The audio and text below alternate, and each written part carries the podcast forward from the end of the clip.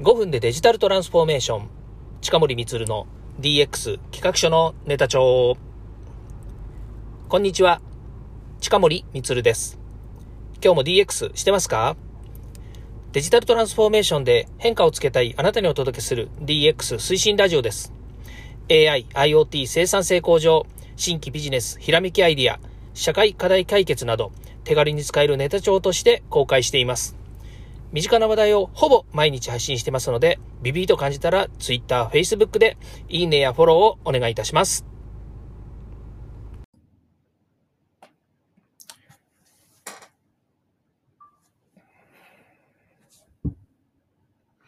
はい。改めてですね、近森光です。えー、今日のですね、音声撮っていきたいと思います。まあ、音声といっても今日もですね、えー、YouTube の方もですね、一緒に撮っていこうかなというふうに思うんですけれども、よろしくお願いいたします。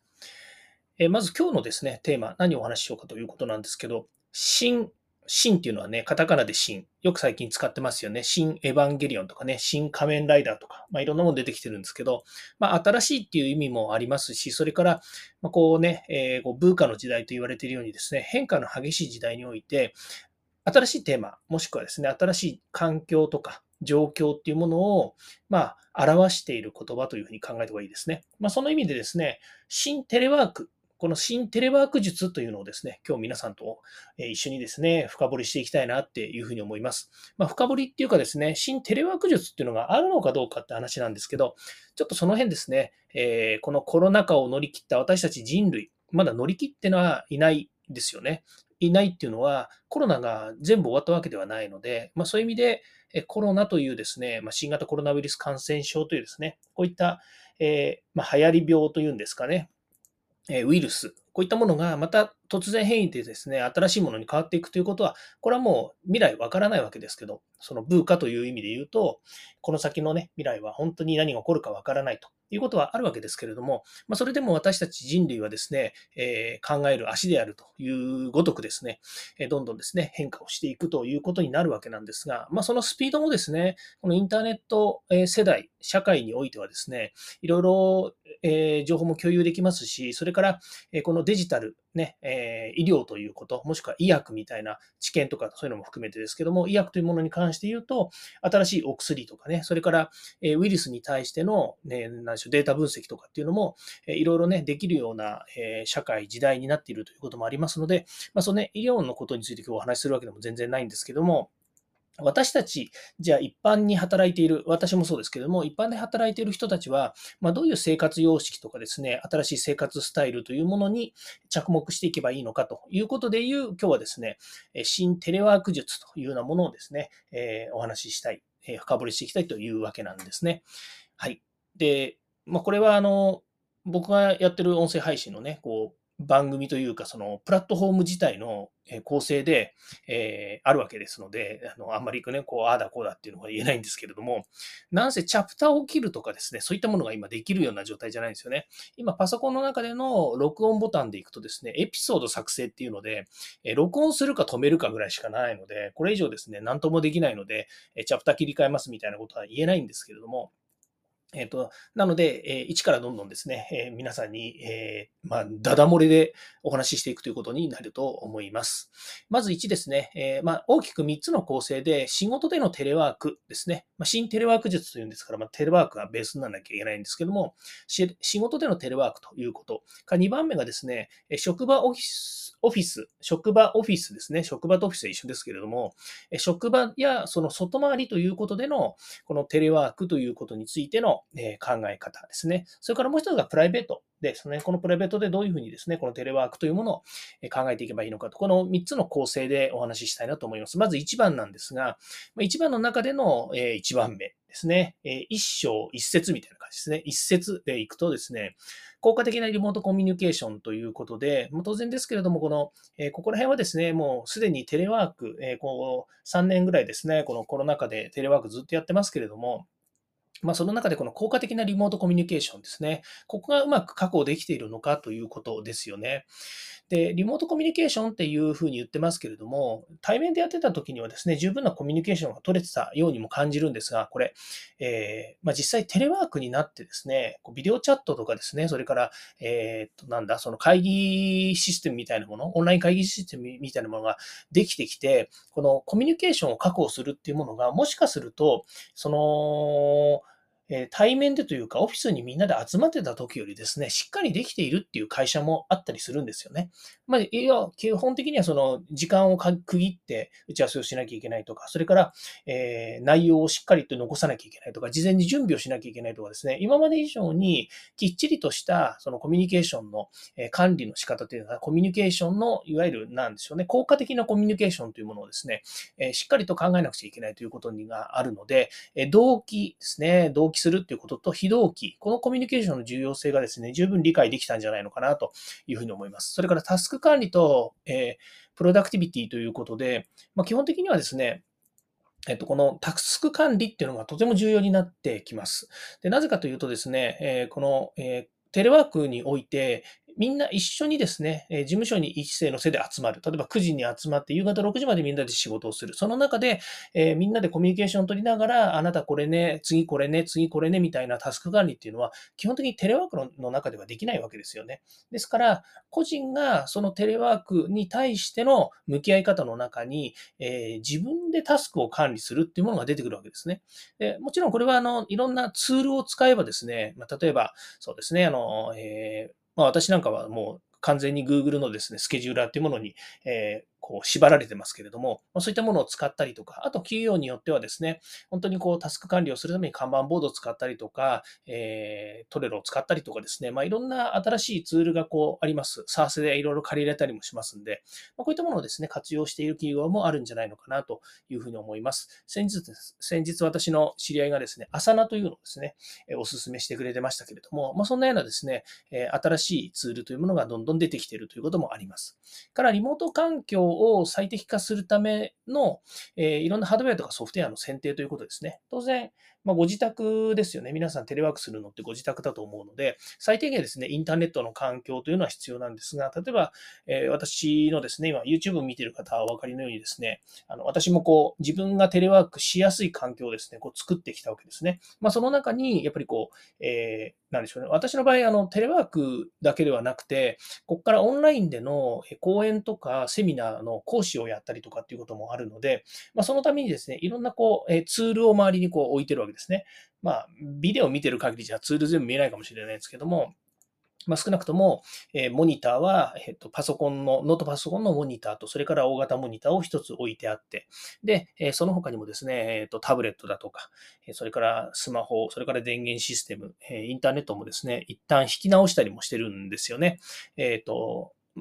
最初のインターネットの環境をつく使ってたんですけども、それだとやっぱり家族、自宅だと家族で使っているので、まあ、みんなね、やっぱりインターネットを使ったりとか、から、えー、いろんな活動に使ったりするんで、まあ、学子供たちの学校があったりもしますので、まあ、そんな中でのですね、やっぱりオンラインで、えビデオ学習みたいなものとか、ズームでの会議みたいなものも、え子供たちもあったりするので、まあ、そういったところでですね、インターネットのスピードも上げようということで、え2回くらいですね、変えてきました。まあ、こういったですね、リモート環境の最適化というのもありますね。それからリモートでのチームビルディングということで、これは会社のことなので、やはりですね、オンラインでの社内イベントとか、それから、え定例会議の、えを行うことによって、チームの一体感を保つということですね。これが必要なんですね。で、この間もうちのメンバーとちょっと話したんですけれども、やっぱりですね、えっ、ー、と、長くもう入社して長い人たちですと、ある程度の信頼関係とかですね、合意形成、チーム、チームビルディングってできてるんですけれども、新しく入った人ですとか、やっぱり入社して間もない人、それからコロナ禍でやっぱり入ってきた人たちっていうのは、そんなにやっぱりこう言って定期的なミーティングもできない。例えば、コロナ前に比べたら、その職場で会う機会が少ないとかですね、それから会議する時間が減ったとかですね、まあ、いろんなことがあってですね、えー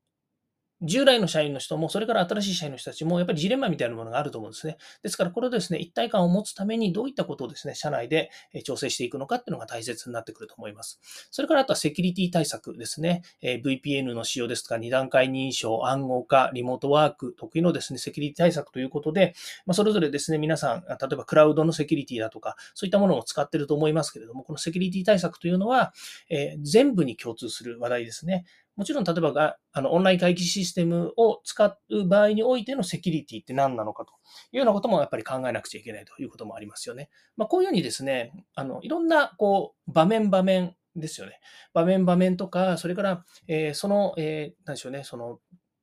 まあ、仕事でのテレワークということに関して言うとですね、まあ、いろんな状況の中でですね、それぞれ課題というものが出てきます。それをですね、どういうふうに乗り切っていくのかということがですね、また求められてくるのかなというふうに思います。それでは、どうしよう。2番目です。2番目は何かというと、職場オフィスでの外回りですね。こういったことがあると思います。これは、えー、ハイブリッドワークスタイルっていうものが確立されてきてるんじゃないのかなと思います。それは、オフィスと、それからテレワーク、まあ、在宅ワークってことになりますけども、を組み合わせることでの、えー、効率と生産性の最大化ということですね。でこの間もえー、この間というか前の放送でもちょっとお話したんですけれども、やっぱりこう、えー、行き帰りの時間ですよね。その私の場合だと、まあ往復2時間ぐらいかかると。あトータルでね、往復のトータルの時間で2時間ぐらいかかると。毎日それが、えー、月金でかかるとするとですね、えかなりな時間ですね。その1ヶ月の間で、えまあ浪費するというふうに言うと、ちょっと話が違うのかもしれませんけど、やっぱりあるわけですよね。だったら、やっぱりオフィスとテレワーク、どちらでも同じような環境で仕事ができるようにしておく。それから、それが社員にも適用されているということになりますと、やっぱり効果的にですね、このハイブリッドワークスタイルというものが効率でき、国、ん？なんだ、確立できるということですね。それからフレキシブルなスケジューリングということで、今度、外回りとかですね、それからお客様サイドでのミーティングっていうもの、これはもうコロナに限らず、コロナ前からですね、あった話なんですが、特にコロナのタイミングの中ではですね、やっぱりお客様も来てほしくないということがあったわけですね。もちろん、あの社員の、えー、なんでしょうね、その、えー、健康状態ということを考えると、お客様の方でもコンプライアンスとして、もう、えー、一切ですね、外部の人たちとの交流をしないで、えーまあ、いわゆる、えーなんでしょうね、あの、えっ、ー、と、オンラインでの会議とかですね、からメールとか、そういう非同期での、えやり取りというものにしてくださいというのが結構、やっぱり、え頻繁にそういう話が出てたわけで、まあ、それを今でもですね、踏襲している会社っていうのも多くなってきてるわけですね。まあ、そういったところから、その01ですね、これが良くてこれがダメっていうものをきっちりと決めるわけではなくて、やっぱりそういったフレキシブルにですね、え柔軟性を持ってですね、その、え外回り、それからオフィスの作業っていうのを柔軟にですね、やっぱり設定できる必要があるということですね。から、オフィスの再設計ということで、ソーシャルディスタンスを考慮したオフィスレイアウトとか、コラボレーションスペースの設置ということで、うちの会社もですね、そのいわゆるオフィスにこうつい立てみたいなものは作ったんですね。それと、奥の会議室というものを完全にスタジオという形に切り替えて、もう常時、えっ、と、例えばビデオカメラと、それからマイクと、それからインターネット環境、それから、えー、必要なら美人カメラと言われている、こういう反射するね、こういうような、あるような、これこれですね、これこれこれ、これ、この丸いですね、えー、オフィス、これも事務所にですね、これ事務所の方はちょっと違うんですけど、あの、リフレクターみたいなのがついてるですね、もっとちゃんとした、ちゃんとってなんだろう、えっ、と、もう少しあの、えーなんだろう、スタジオっぽいような、えっ、ー、と、美人、美人か、美人ライトっていうのも正しい言い方なのかどうかわかんないんですけど、あの、そのですね、ライトですね。まあ、それを使うことによって、えー、講師の方がですね、やっぱり顔色がいいとか、血色がいいとか、しっかりとですね、オフィスの、えー、なんとそのスタジオの環境の中での、えー、ビデオカメラに映り込むというようなですね、そういった環境を作ったりとかっていうのもしています。はい。で、そういったですね、その、えオフィスの再設計ですよね。まあ、完全にですね、えっ、と、オフィスとそれからテレワークっていうものを切り分けてはいますけれども、オフィスはオフィス自体でその、そうですね、そんなになんか素晴らしいことができたかというとね、うちの会社の場合そんなこともしてないんですが、ただ大手の場合だともう、えー、なんでしょう、3フロアあった、えそのフロアをですね、1フロアにしてしまって、だから2フロアを介してしまって、で、テレワーク推奨にして、で、社員の人はもう在宅でえ仕事ができるように。で、オフィスに来るときには、その、え効果的な、その、なんでしょうね、その、出勤日を、えー、合わせたりとか、え変えたりとか、全員がそこに揃わなくてもですね、仕事ができるようなスタイルにするというのをですね、まあ、結構やってるというふうにも聞いたことがあります。もっと言うとですね、全く違う場所ですよね。その東京都内からですね、東京郊外の場所にですね、オフィスを借りてですね、まあ、賃料も安いし、それからもっと広い場所が借りれたりということもありますしね、そのインターネット環境とか、働く環境が悪くないのであればですね、えそういった郊外に移るということも一つの手段かなというふうに思います。で、そういうことをやってる会社っていうのもありますよね。それから、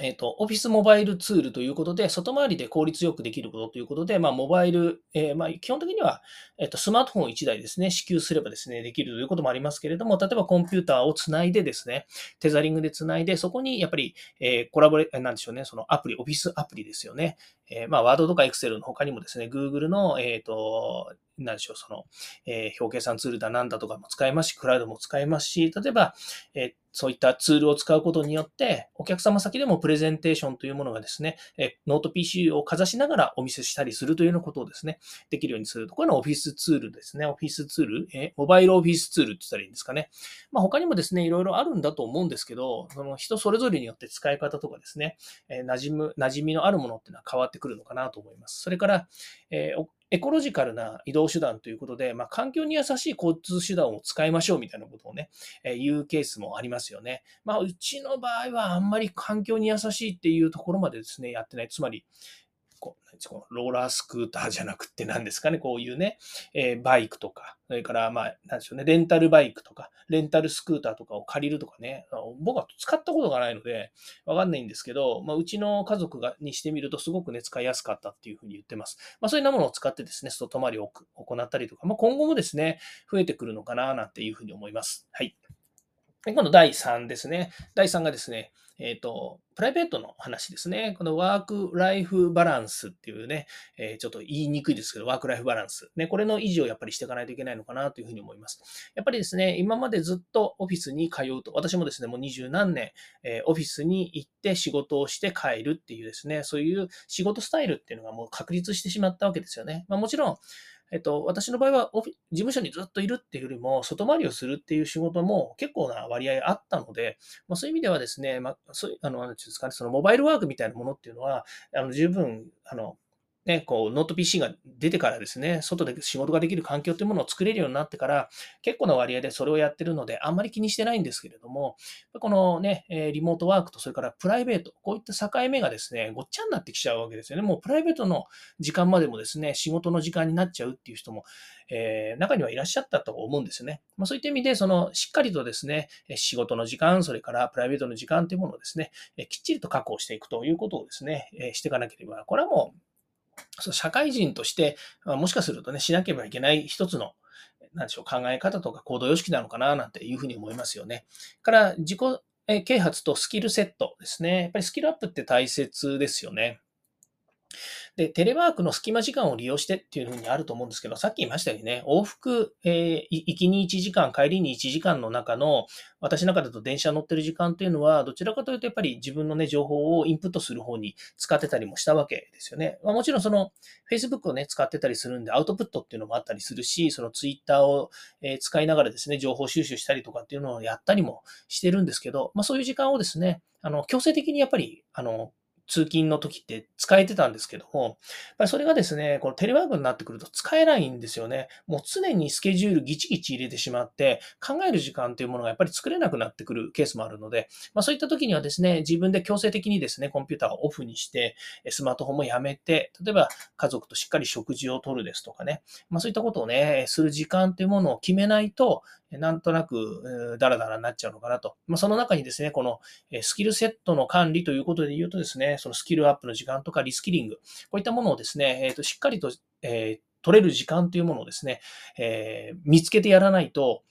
インプットができなくなってくるということなんですね。で、幸い私はですね、もうお昼の時間と夕方、まあ夕方私音声配信とかをね、こうやって撮ったりしてるので、まあ、その時間の前後にですね、まあ、インプットしたりとか、それから音声配信もアウトプットっていうところに使ってますし、それからお昼の時間にですね、私の今参加している超教育協会っていうのがあるんですが、そこがですね、わざわざお昼にセミナーやってくれるんですよね。その、いろんなえ教育業界のその大学の教授の方とかですね、え校長先生とか学長とか、それから、え企業の結構名のある方とかですね、結構呼んで、対談形式とかでもですね、その1時間ぐらいお昼の時間でやってくれるんですね。ですから、お昼ご飯食べながらとか、それからその前後にですね、その、え、セミナーとかを聞きながらやってます。まあ、聞きながら、ながらはいいかどうかわかんないんですけども、まあ、時間を無駄にしないということではですね、そういったことをですね、まあ、考えるのもいいから、いや、やってない人だったらそれやってみたらいいんじゃないかなという話ですね。やってる人にしてみたらですね、そんなの当たり前ですよというふうな話になっちゃうかもしれませんね。からあとは健康管理してないからでも本当大事ですよね。え在宅勤務が長期化するとですね、やっぱり運動不足ですとか、栄養の偏り、からメンタルですね、こういったものの管理がすごく大切になってきます。私もですね、プル、行くようになりましたし、それから、えー、家族とのね、会話、それからその家族のそう今まで以上にですね、家族とのやっぱりこういったコミュニケーションというものをね、増やすことによって、えー、自分のですね、えー、維持管理というものをやってるようにします。で、運動と栄養、栄養っていうかね、その、えー、なんでしょうね、え栄養っていうか、その栄養不足になっちゃうっていうのも変ですけども、そういったものもね、やっぱり、えー、自分の、自分自身をね、管理するということで言えば、こういうね、活動量系ですよね。これ腕にはめてますけども、こういったものをね、使いながら、その睡眠だったりとか、それから食事、それから運動、バランスよくですね、やっぱりやらないといけないのかなと。それが、通勤してる時っていうのはなんとなくですね、その通勤が運動みたいな風にしてね、考えてきたとこもあるんですけれども、本当はね、通勤は運動じゃないというふうに言われてるんですけど、毎日外にね、出て2時間も移動してればね、やっぱり運動になるんじゃないのって思ってたんですけど、まあそうではないにしてもですね、やっぱりテレワークになると本当運動不足っていうのは顕著だなというふうに考えたりもします。で、あとは家族のコミュニケーションですね。家族との時間を大切にしつつですね、お互いのプライバシーも尊重していくっていうですね、これは新たな生活様式というよりはですね、今まで以上にその家族の尊重、まあ家族家族といってもね、えー、私の場合だと、えー、妻、それから子供、今ワンちゃんも増えたのでですね、まあ、そういうですね、お互いのプライバシーみたいなものっていうのもありますし、えー、それぞれがね、やっぱり自分自身の意見や、それから、えー、なんでしょうね、えー、気持ちをそ持っていますので、そういったものを尊重するっていうのもね、なかなか楽しい。ワンちゃんが増えたらですね、ワンちゃんだって、ね、やっぱり自己主張するんですよね。これはなかなかね、おも面白いなというふうに思っています。趣味と特技の開発ということですね。まあ、特に私はね、こうやってここら辺にギターがね、こうあったりもしますようにね、音楽好きで、これはもう本当に学生の頃ですよね。中学生の頃からやっぱりギター好きで、ギターは本当一生のものになりましたね。始めた時はね、本当にただ好きだっただけなんですけども、えー、まあ、それでね、生計を立てるなんてことはなかったですけど、でもずっと未だにですね、ギターは大好きで、えー、時間あればですね、ちょこちょこ触るようにしています。もちろん、えー、プロのようにですね、本当に、なんでしょうね、あの、うまく弾けるようになるって、これはあの、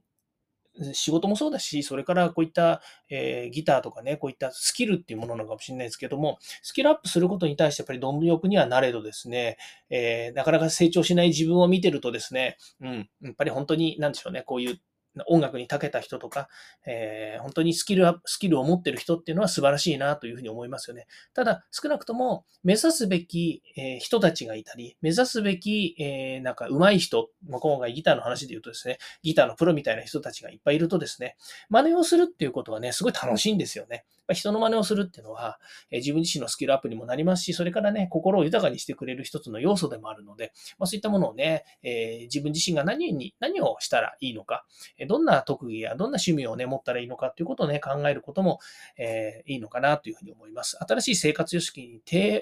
適応するためというふうに考えると、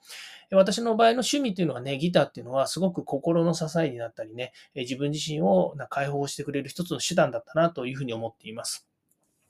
まあもっと言うとね、曲作ったりとかバンドやったりとかね、いろんなことがやっぱりできるんでしょうけども、まあ無理をせずですね、まあ、今、今更できないっていうふうにね、思っては、それはね、考え方に偏りが出るかもしれませんけれども、えーまだまだね、できるとは思いつつもですね、えっ、ー、と、自分の趣味の範囲ということは、こう超えないのかな、なんていうふうに思います。まあ、以上がですね、大きく3つですね、えー、何言ったかっていうとですね、えっ、ー、と、まず仕事でのテレワークということの考え方、それから職場オフィスや外回りということでの考え方、それからプライベートのですね、プライベートはどちらかというと気の持ちよみたいなところもあるかもしれませんけども、まあ、そういったところのね、大きく3点に基づいてですね、今日は深掘りをしてみました。今日は日曜日なんですよね。日曜日なのにですね、こんな重たい話をしてるってどういうことなんだろうというふうに思いますけれども、まあですね、えー、ぜひ皆さんもですね、いろいろこうテレワーク、